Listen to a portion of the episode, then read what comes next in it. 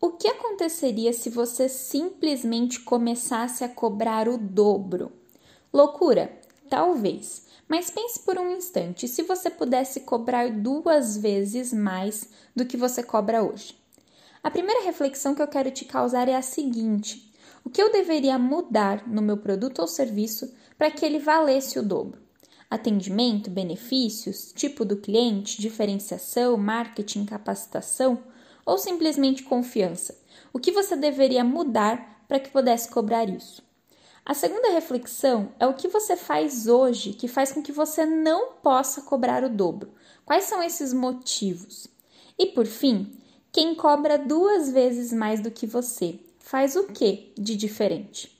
Eu tenho certeza que essas perguntas vão te tirar o sono, mas essa reflexão é muito importante para desenvolver o seu negócio e fazer você ganhar ainda mais.